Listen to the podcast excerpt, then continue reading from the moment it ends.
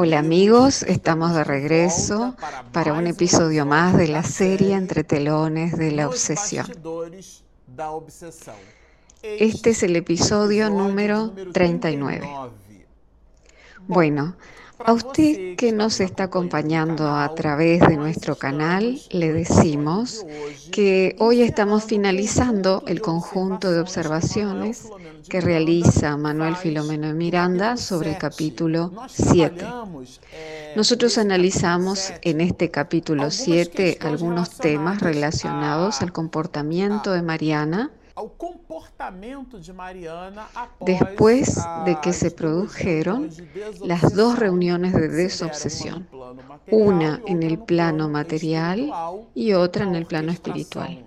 la del mundo espiritual bajo la supervisión de esa venerable entidad Saturnino. Y en el mundo material estaba José Pititinga, que era asistido por Saturnino y estaba acompañado por Manuel Filomeno de Miranda, que es quien nos narra esta experiencia vivida allá en, el periodo de las décadas del 30 y 40, que podemos afirmar hoy que aconteció en el siglo pasado. Por lo tanto, él nos está relatando algo de su propia experiencia personal, vivida ya en la Unión Espírita Bayana. Pero el punto esencial aquí es que comprendamos qué le sucedió a Mariana después de que se produjeron aquellas reuniones de desobsesión, después de que se produjo la incursión al anfiteatro. ¿Cómo se sintió el espíritu de Mariana? Lo cual el mismo Miranda lo titulará Nuevos Apuntes. Y nosotros percibiremos que a pesar de que Mariana presentaba un cuadro muy grave, y que nosotros en el episodio pasado lo finalizamos mencionando la sugerencia del médico de que aquello se trataba de un asunto de histeria. Y posteriormente José Pititinga en un diálogo con Miranda hará hincapié en los temas relacionados con el alma, porque Mariana, si la recordamos de los episodios anteriores, em, al recordar su personaje Aldegundes, que había traicionado al marido, que Miranda nos narra que es su actual obsesor tenaz, con, y lo había, había traicionado con un espíritu que en este, esta existencia es su padre. ¿Por qué? Porque ella tenía sed de cariño, de amor, y no habiendo encontrado en el marido que le llenase aquellas expectativas y en su afán de encontrar el amor, ella se entrega a una pasión. Ela no, no afã de encontrar o amor, ela se move por uma paixão. A propósito, si analizamos la literatura espírita, tres cuartas partes de nuestros entuertos emocionales están directamente asociados a ese punto, a nuestra carencia de movimiento asertivo ante los asuntos emocionales relacionados con el amor. Lo mismo le sucedió a Mariana.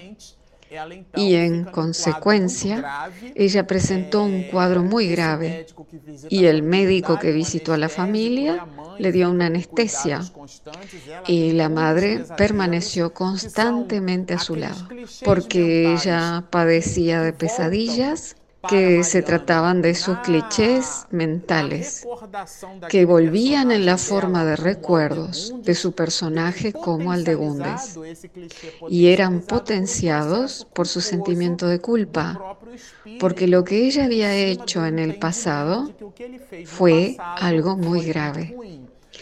Recordemos que ese espíritu entró en un estado de locura cuando se dio cuenta de que su marido se había suicidado.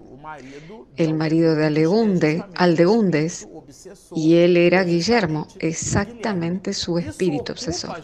Esto demanda que José Pititinga y Miranda realicen visitas regulares a la familia para la tarea de paces y nosotros citaremos, perdón, citamos en el episodio pasado la importancia del trabajo de paces y algunas de sus consecuencias, las cuales no son inmediatas. Y él nos dirá así. Desde entonces, diariamente a la paciente que lenta pero segura seguramente daba muestras de una íntima recuperación. Aquí se trata de un proceso de homeopatía espiritual. Era un trabajo hecho con regularidad y constantemente. Y nosotros citamos en el episodio pasado que Miranda refuerza aquí, y lo leímos, que se trataba de un trabajo que lentamente daba sus resultados. No podemos esperar que en la terapia del pase se produzcan resultados inmediatos porque ciertamente se trata de un proceso muy lento. Y nosotros percibiremos que la trama espiritual es tan fuerte, tanto como las consecuencias resultantes de ese proceso, por lo cual Miranda nos invita a reflexionar muchísimo. Si Mariana, posteriormente al proceso de desobsesión, se sintió psíquicamente desorientada, también el padre de Mariana permanece en una condición que Miranda la denomina psicosis senil. Observemos lo que él escribe y lo que Pititinga nos habla sobre esos asuntos, sobre los procesos de obsesión y liberación. Y él nos dirá así, buscó en diversas oportunidades la aproximación afectiva con el señor Mateo, porque se trataba de un proceso de abordaje conjunto con el pase, hablándole a ella sobre su necesario esfuerzo para mejorarse. Y siendo el señor Mateo el padre de Mariana, era muy importante que ella buscara el afecto del padre para el restablecimiento de lo que ya se observaba en aquella casa, una especie de armonía, una especie de comprensión tenue, de una forma muy suave, un claroscuro, como los colores de un atardecer. Como claro escuro, né? Como a, a, entre o final da tarde e o início da noite, aquela clariboia. como las tonalidades de un arco iris, en donde los matices de las tonalidades se interponen entre un color y otro. Entonces, esa tranquilidad familiar se mostraba de esa manera y ya se percibía como resultado de la desobsesión que la familia sentía algún tipo de tranquilidad. Y por ello se buscaba el entendimiento entre Mariana y el señor Mateo,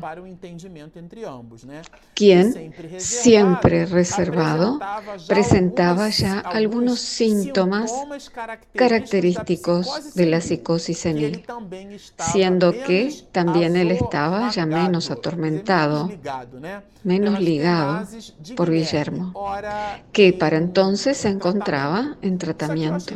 Y yo lo consideré a este pasaje muy interesante. Lo repetiré. Si Mariana se veía ahora atormentada por sus propios pensamientos, en el caso de su padre, éste se encontraba en un estado de psicosis senil. Por lo tanto, si nosotros analizáramos el panorama espiritual o lo que nosotros concluiríamos sobre una familia a partir de ese fenómeno externo, nosotros haríamos un juicio de valor diciendo que aquella familia estaba obsesada, cuando en realidad sucedía lo contrario que ya lo mencionamos en el episodio pasado, porque en este capítulo 7 Miranda tiene como punto trascendente de observación esto.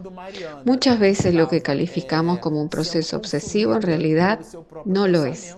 Entonces, mientras Mariana estaba siendo consumida por su propio pensamiento, su padre Mateo estaba siendo consumido por una psicosis senil comprendiendo aquí que dicha psicosis senil, a pesar de corresponderse con la edad avanzada del señor Mateo, ella fue potenciada por el hecho de que él mismo ya no estaba ligado al obsesor Guillermo. Yo lo considero a esto muy interesante para nuestra reflexión y para nuestro estudio, ya que se trataba de una patología física asociada a un alejamiento, a un desprendimiento del espíritu. Y esto nos demuestra lo poco que conocemos sobre las tonalidades de la obsesión. Pero aquí nosotros ingresamos a un terreno tan importante como las observaciones realizadas anteriormente. Ustedes recordarán a Adalberto que cuando nosotros iniciamos los episodios con el capítulo 1, después de haber realizado la lectura de las tres partes de la introducción, como lo iniciamos con el título que Miranda denomina La familia Suárez. Y ustedes recordarán que ese drama se inicia eh, cuando la joven Mariana huye de su casa, luchando con su padre, negando su filiación completamente trastornada. Y ella quería encontrarse con su novio. ¿Se acuerdan de eso? Allí se produce un desarrollo completo. Saturnino destaca a un espíritu amigo para que visitara la familia e intuye una señora amiga de la familia para que se dirigiera hacia una plaza pública y que buscara a Mariana, porque ella quería encontrarse con su novio. Y a doña Rosa no le agradaba el joven, porque el chico, según lo menciona el propio Miranda, él no presentaba un comportamiento muy digno. Tenía intenciones de usar a la joven en el sentido de mantener relaciones sexuales con ella y posteriormente abandonarla. Y doña Rosa, entreviendo eso, se sintió muy preocupada. Y ese muchacho toma conocimiento de la situación en la cual se encontraba la joven. Y Miranda nos cita un poco aquí sobre lo que le sucedió a él posteriormente. Él le solicita permiso a Doña Rosa para poder visitar a la joven Mariana y entrar en sus aposentos, al lugar a donde ella permanecería acostada por mucho tiempo. Aquí Miranda lo cita de manera muy suave, porque él posee un inmenso lirismo, pero nosotros podemos percibir que en el caso de Mariana se trataba de una situación muy grave, pesadillas muy fuertes. Y el joven, cuando toma conocimiento de lo que le sucedía a la joven, se sintió preocupado. Y él realiza su propia autoevaluación. Yo lo califico a esto de formidable para nuestro estudio y para nuestras observaciones. Y Miranda lo dirá así. Observándola en silencio, repasó en su mente poco acostumbrada a meditaciones de elevado tenor los planes que había abrigado casi hasta la víspera y se dejó llevar por el bienaventurado arrepentimiento. Me gusta mucho la palabra arrepentimiento, que significa cambio de comportamiento. Muchas veces decimos, Pablo de Tarso cambió su comportamiento de Saulo a Pablo, porque él poseía una energía, un vigor que lo canalizó hacia la iniciativa del Cristo en la faz de la tierra.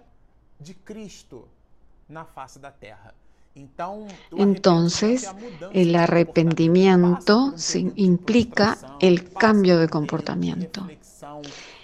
Él pasó de un periodo de abatimiento, de, abatimiento, de reflexión, de autoanálisis. Y posteriormente el arrepentimiento fue un proyecto de cambio de su comportamiento. Y fue lo que el joven Adalberto hizo también. Nosotros leeremos lo que Miranda continuó escribiendo. Eh, sin palabras, agradecía a Dios. ¿Quién? El joven Adalberto. La enfermedad que le había impedido encontrarse con la joven. O sea, que la enfermedad, además de haber creado un proceso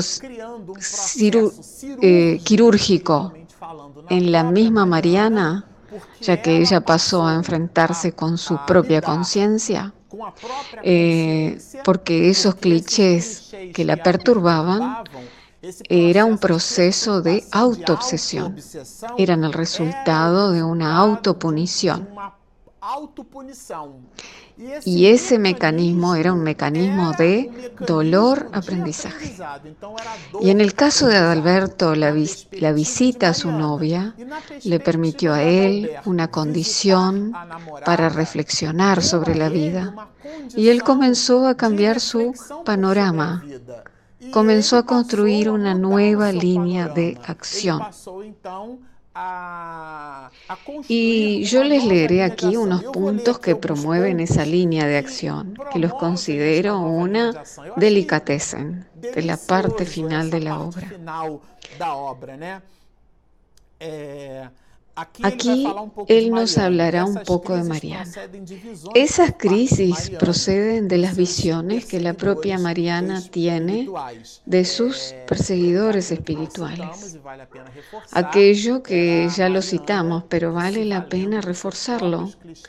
Era la propia Mariana que, valiéndose de sus clichés mentales, le provocaban a ella ese estado de perturbación y él nos lo dirá así. Observe. Fijó vigorosamente en su memoria periespiritual las escenas dolorosas que vivió en el hospicio de Harlem.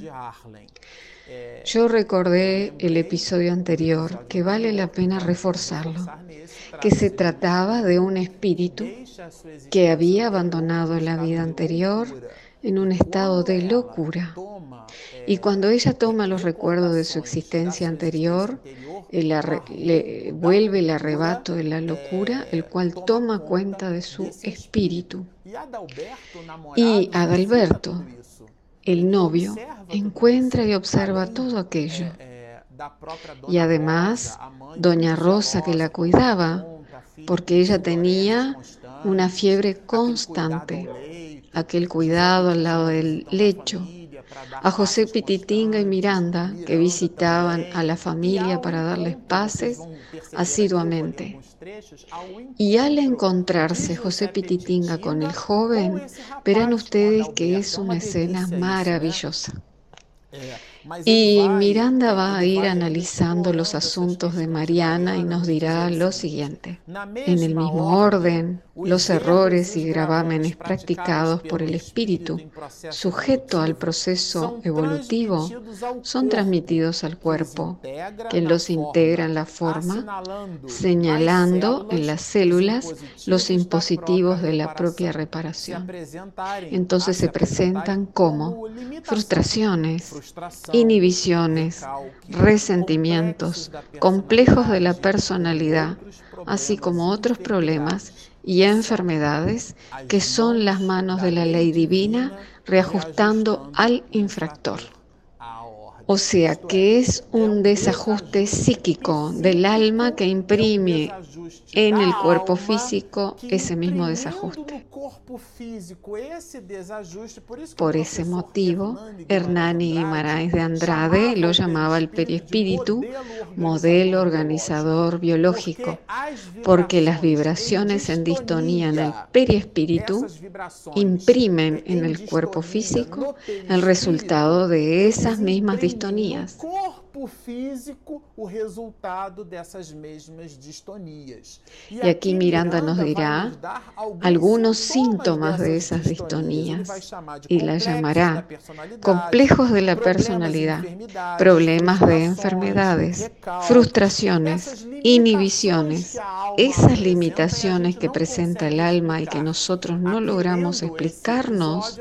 Y leyendo este episodio, nosotros aquí comprenderemos lograremos obtener explicaciones de que se tratan de errores que cometimos en las existencias anteriores, que se manifiestan a través de ese modelo organizador biológico del llamado periespíritu, y así nosotros imprimimos en nuestra estructura somática en el cuerpo, imprimimos en las células del cerebro esas distonías espirituales esos procesos de culpa que se manifiestan en muchas patologías graves que son el objeto de examen por parte de todos nosotros.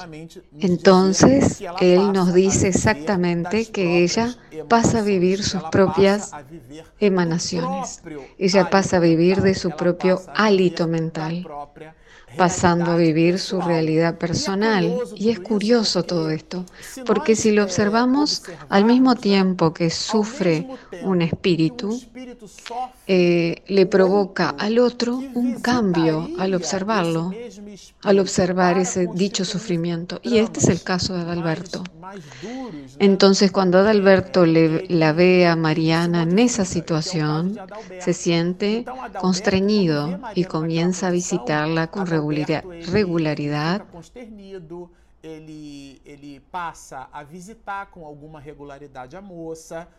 y lo que ya dije anteriormente, lo citaré aquí nuevamente. Él se encuentra con José Pititinga y con Miranda e intercambia algunas palabras sobre temas tales como el alma y comienza a acompañar a Doña Rosa a la casa espírita. Participa de las reuniones mediúnicas y se interesa por el espiritismo. Miren qué maravilla. Y comienza a dialogar con José Pititinga, quien le explica con la sabiduría y con la profundidad necesaria, colocando los puntos y dirigiéndolos hacia quien tiene sed de cambios, a quien visitó los caminos del arrepentimiento sincero. Eso era lo que estaba sucediendo con Adalberto. Entonces es una oportunidad bendita a través de una ampliación, de una irradiación de las bondades de lo que denominamos la desobsesión. Y Miranda cierra brillantemente haciéndonos reflexionar sobre lo que hacemos nosotros con el cuerpo que recibimos. Nos sentíamos conmovidos y buscábamos cada vez más pesar las responsabilidades que nos competen en la conducción de la organización física, lamentablemente tampoco aprovechada por la inmensa mayoría de los seres humanos. ¿Qué hacemos con nuestro cuerpo? ¿Qué construimos como patrimonio espiritual? Nosotros acumulamos cosas y cosificamos la vida o nuestra vida es espiritualizada. Nosotros vivimos como espíritus adquiriendo talentos en donde ni la polilla ni la rumbre consumen o adquirimos aquellos que movilizan la bolsa de valores y que las cuestiones monetarias del planeta las perturban, las modifican e intervienen en ellas. ¿Cómo están nuestros valores, nuestras conquistas? Esto es una gran reflexión de Miranda al respecto.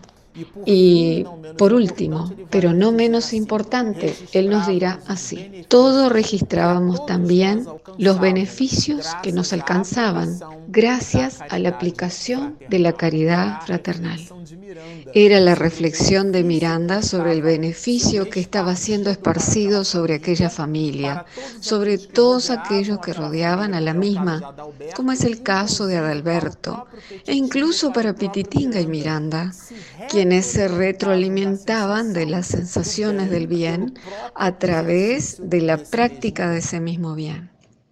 Bueno, con esto nosotros finalizamos el séptimo capítulo. En el episodio siguiente, nosotros analizaremos el capítulo 8, el cual es un capítulo muy denso, que se titula Procesos obsesivos. Y es una verdadera clase sobre el tema, por lo cual los invito a todos ustedes a que nos acompañen en su estudio en el próximo episodio. Por lo pronto, permanezcan con nosotros y siempre hacemos la invitación de que si nos está acompañando y aún no conoce el aplicativo que lo tenemos disponible en Google Play y en Apple Store, usted puede hacer el download de ese app y lo buscará con el título Espiritismo de Medio Unidades, que tiene el logo de la M que mi esposa lo diseñó cuidadosamente. Baje así el app y así usted podrá acompañar todo nuestro material a través del audio del video, porque tenemos allí nuestro podcast.